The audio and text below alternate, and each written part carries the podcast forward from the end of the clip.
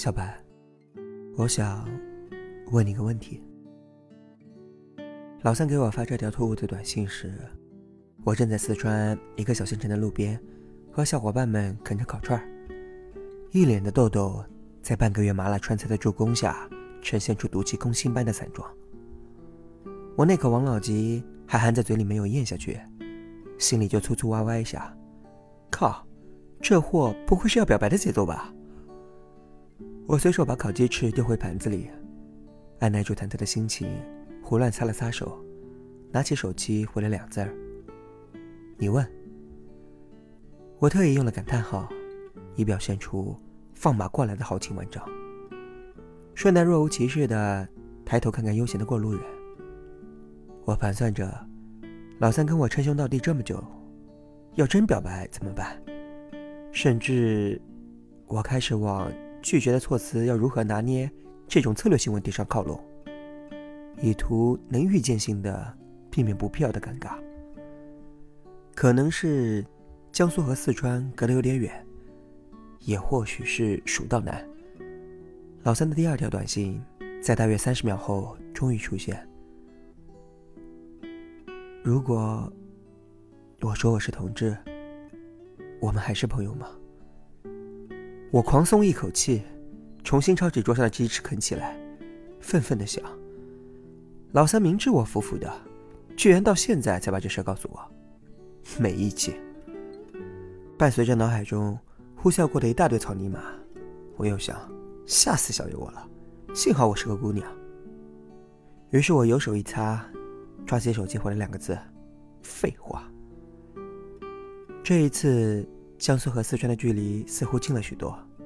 十秒钟，老三回复：“真好。”又少失去一个朋友。此刻，我精湛的演技超常发挥，整个人淡定的仿佛要立地成佛。我慢悠悠吐掉一嘴的鸡骨头，继续与小伙伴们谈笑风生，然后忍不住学着四川话的口音。扯着嗓子问：“老板儿，有啤酒吗？”不要误会，我主要是认为王老吉喝起来的那种情怀，配不上天府之国牛哄哄的天地灵气。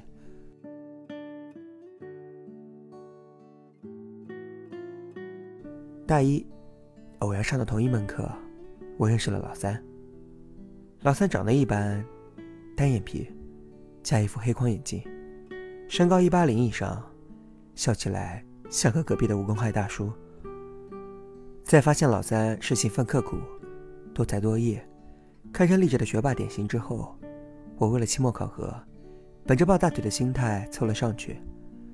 没想到接触一阵下来，这厮也是个极品二货，不仅自带优柔寡断的属性，还在逐步的交流当中，把我当成吐苦水的对象。老三拖着我在操场溜圈儿。讲述他那痛苦的初恋时，我那叫一个肃然起敬。于是背负着一种神圣的、被信任的使命感，我和老三成为了好基友。在我看来，老三绝对是个痴情种。他会在周末横跨祖国四大省，来一场约会，或是在争执后第一时间哄回女票的心。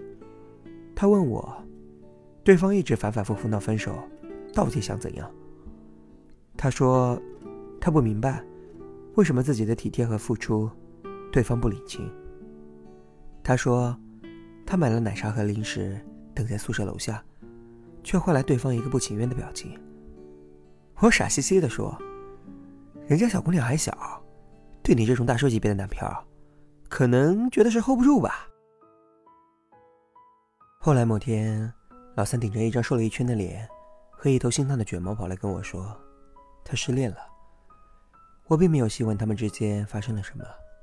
总之，狗血的猜忌、年龄的差距、反反复复的纠缠和拉不尽的地域阻隔，不仅无法再令爱情停留在保质期内，还将彼此折磨得鲜血淋漓，连最后一点情分也化成了彻骨的仇恨。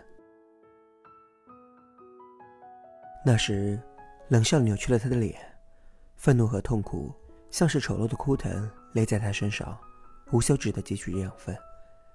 他像变了一个人，恶狠狠地对我说：“老子将来就要当 X 市的官，把他们家强拆了，一分不给。当时我都不知道自己该不该笑，但老三真牛到这种地步，也真是伤的透了，爱的醉了。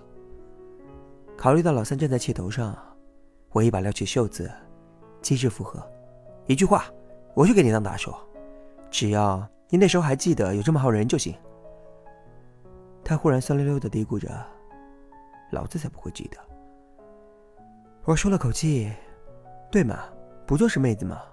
咱不能一棵树上吊死。时间有最好的疗效，过几个疗程疤就淡了。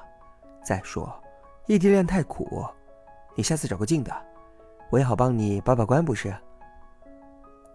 他忧伤的瞥了我一眼，压低声音闷闷的说了句：“那是我初恋啊。”我一听，立马心酸的踮起脚，无视巨大的身高差，大义凛然的拍了拍他的肩膀：“这样吧，我讲一下我的初恋，让你开心开心。”大三，老三已基本走出初恋的阴影。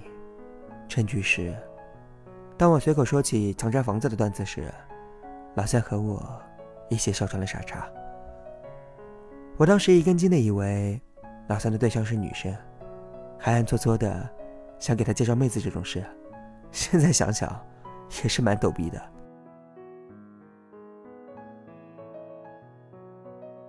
大四，老三本是一腔热血要考研的，可是问题来了。他又恋爱了，还是不动声色的那种，事先没有给我透过一点风声。爱情得意的他，还来跟我说：“你就是太强势了，不然肯定有很多人追的我。”我一记白眼甩过去：“我的温柔你们不懂。”他嘚瑟道：“哥哥是过来人，经验怎么说也比你丰富。”我反问：“也不知道是谁当初要强占人家房子的？”他哈哈大笑，往事不要再提了好吗？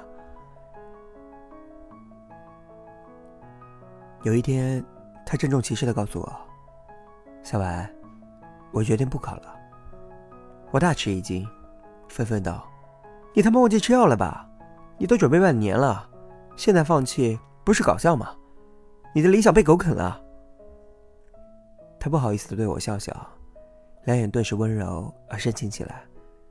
我一看苗头不对劲，立马追根究底。他在我的逼问之下，终于开口：“我家那位不是才大一吗？我想说，我先工作两年，等到那位毕业，我不就有经济基础了吗？我现在得为我们的将来考虑。考研的话，以后也可以考虑再制读。”我捂住被爱情光芒晃瞎的双眼，无奈感叹。我勒个去！到底是谁这么有本事，把你说的服服帖帖？难不成还琴棋书画、诗词歌赋样样精通？此人只应天上有，人间难得几回见。他得意一笑：“是啊，就是琴棋书画样样精通。”我无语。他说：“业余学的国画，书法也不错，会弹钢琴。”会下围棋，家教很好。我呵呵，人生赢家你好，人生赢家再见。从四川回来，我把老三拎出宿舍。宿舍大门外的路灯用昏黄的光，在老三的脸上打下落寞的阴影。一个一八零的大个子，就这样立在我面前，微笑着任凭我数落。双眼几乎弯成一条线。明明是小男票，你还来找我做知心姐姐，看到什么女生心理？真是吃饱了撑的。其实他们的心理很多时候和女生很像的嘛，所以就找你支支招喽。我那么掏心掏肺，你还把我蒙在鼓里？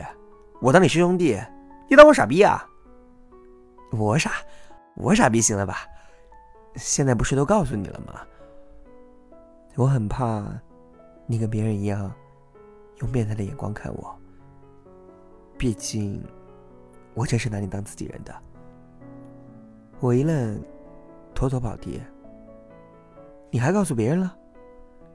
他苦笑，嗯，只告诉了几个关系特别好的，不过有两个就接受不了，所以你懂的。我仰头注视着老三，看到那黑框眼镜后面的小心翼翼，只觉那像是一根锋利的刺，扎在我心里，扎得我替他憋屈，扎得我心酸心疼。幸而天色暗了，我那尴尬的表情才藏得住。我故作轻松的吼了句：“No 错 No die，下不为例啊！”临近毕业，老三工作定了下来。不赖，地方编制内。为此，我曾玩笑着给他拟定了一条成为强拆专业户的人生仕途路线，结果被他吐槽说：“一个破梗你用了三年，敢不敢换点新鲜的？”就在我深觉老三朝着自己的人生目标迈出一大步的时候，他又失恋了。我扶额骂道：“尼玛，你哪来这么多年可以试？”分点给我行吗？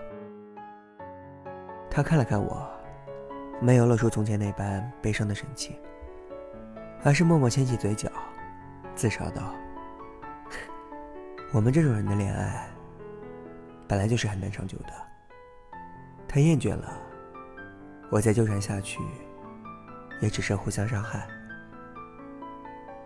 就像我和初恋，分分合合，闹了那么久。”结果，还不是彼此喊到老死不相往来。那样太累了，不想来第二次。我一时语塞，眼前这个大个子，仿佛在一夜之间成熟的超乎我的想象，而且炫酷到根本停不下来。良久，我问：“那你现在的打算是？”他耸耸肩，笑道：“不急，先好好工作再说。家里对我的期望也挺大的。”看着老三这一路走来，每一步都是他自己走的，我除了在一旁插科打诨，也没帮上什么大忙。能得他始终的信任，是我的幸运，也算会辱没了友谊二字。毕业之后，老三从外地来看我，我们一起去吃必胜客。我一手举着披萨，一手端着奶茶，贱兮兮的问：“最近有没有小正太一波波扑过去啊？”他朗然一笑，煞有介事的说：“有啊有啊，就是年纪太小，不合适我。不过你重口惯了，小鲜肉什么的，要不要介绍给你啊？”我把眉一挑，毫不客气的回敬了句：“性别不一样，怎么在一起？”终于轮到他无语了。我们都要拼尽全力去寻找传说中的幸福，尽管岁月终将趋于平凡，生活也会激情不再，但那时，我愿你也遇到一个安稳的男孩子，有闲静如水的日子。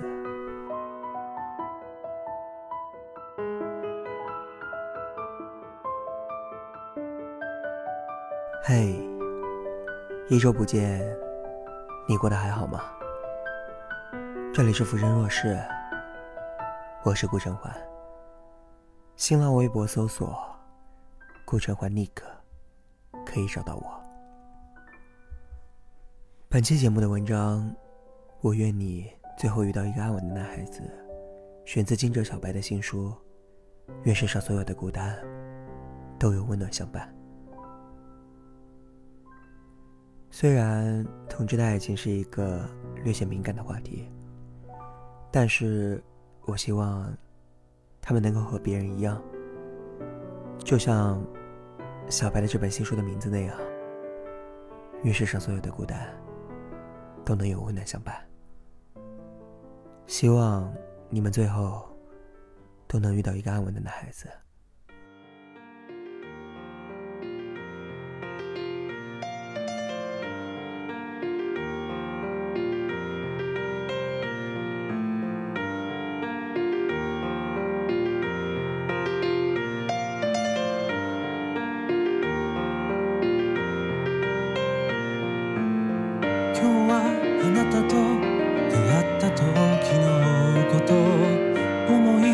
しても許されるかな。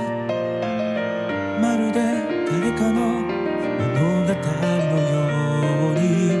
あの日の僕は僕じゃないよね。